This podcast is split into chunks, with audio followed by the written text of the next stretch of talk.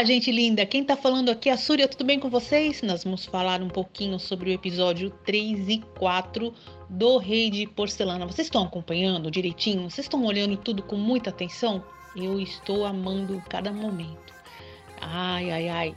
Esses episódios foram os episódios das belezuras. Primeiro, o Ruum fazendo aquele momento sem camisa, que eu acho que eu não me lembro de ter visto antes desse jeito que peixinho maravilhoso. Preciso um abaixo assinado rapidinho para mais peixinhos desses e mais cenas de K-dramas de época. E o fofo do Liyun com aquele sorriso, com aquelas duas covinhas. Gente, como é um covinha? Ai meu Deus, que coisa mais fofa, né? O, o Nan Yu-su, que bonitinho esse ator, tem duas covinhas quando sorri, né? Mas vocês repararam uma coisa? Ele não estranhou na hora que a Liu o Adami, recebeu aquela aquelas fechadas ou aquela tentativa de assassinato, ele não estranhou muito não, abraço para cá, abraço para lá. Será que ele sabe que era mulher ou ele desconfia de alguma coisa? Falando em desconfiar, o g ainda não aprendeu a nadar, é isso? Bom, também não vou falar nada não, porque eu também não sei. Se afogar já umas três vezes quase, mas nadar ainda não consegui aprender, né? Mas santa referência, adorei, adorei aquela sequência também.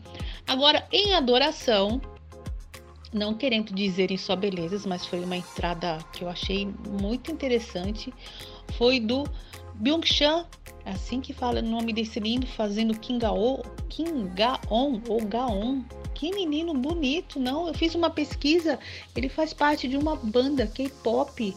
Um bebezinho, tem 23 ou 24 anos de idade, tá começando a carreira agora, ou quase isso, né? Ficarei de olho nessa belezura. Aliás, beleza é o que não falta. Mas, como eu disse no outro podcast, não falamos só de beleza, falamos também de talento. E todos que estão a, trabalhando agora nesse K-drama são talentosíssimos.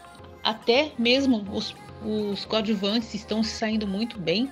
Falando em coadjuvantes, gente, que tristeza. Cada vez que eu vejo um K-drama de época, sempre tem um, um, subalterno se estrepando. Vocês já perceberam isso?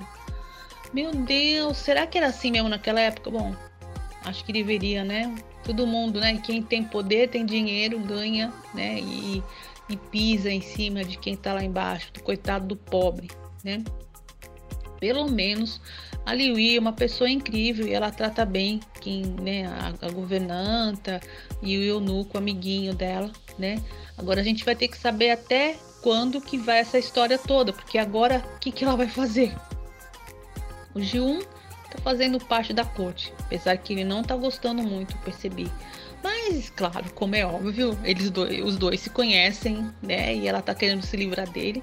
É óbvio que ele tem um jeito de ser um rapaz muito inteligente e muito simpático de se tratar. E eles vão se dar bem. é claro que eles vão se dar muito bem daqui para frente, né? Bom, não tenho muito o que acrescentar, apesar desses dois capítulos tem muita coisa acontecendo, mas eu percebi que é mais um capítulo de transição. Eu acho que daqui mais para frente, mais para frente vai ter muita treta política. Ai, meu Deus, como eu me sinto mal com essas tretas políticas. Eu sou péssima de história, né? Até mesmo história do Brasil. Daí lá vou eu no Google procurar alguma informação, alguma coisa sobre história. Ai, mas enfim.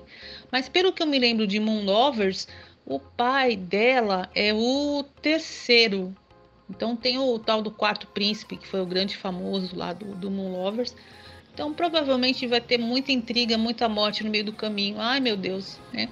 Já que tecnicamente ela não existe na história, né? Na história oficial, né? Então ela não existe. Então vamos ver daqui para frente. Então basicamente é isso, gente. Alguém tem alguma teoria? Gostaria de complementar algo? Acho que por enquanto não tem muito, né? O que se complementar. É, somente essa relação dela com o G1, que ele é um fofo tá bom? Gente, a gente se vê semana que vem e um beijo. E não se esqueça, lá no site momentoquedrama.com.br você encontra, além de artigos, muitas notícias, resenhas, bios dos atores e muito mais. Não esqueçam de nos seguir nas redes sociais, no YouTube, no Instagram, no Facebook. E fique ligada para não perder nenhuma notícia do seu K-drama favorito.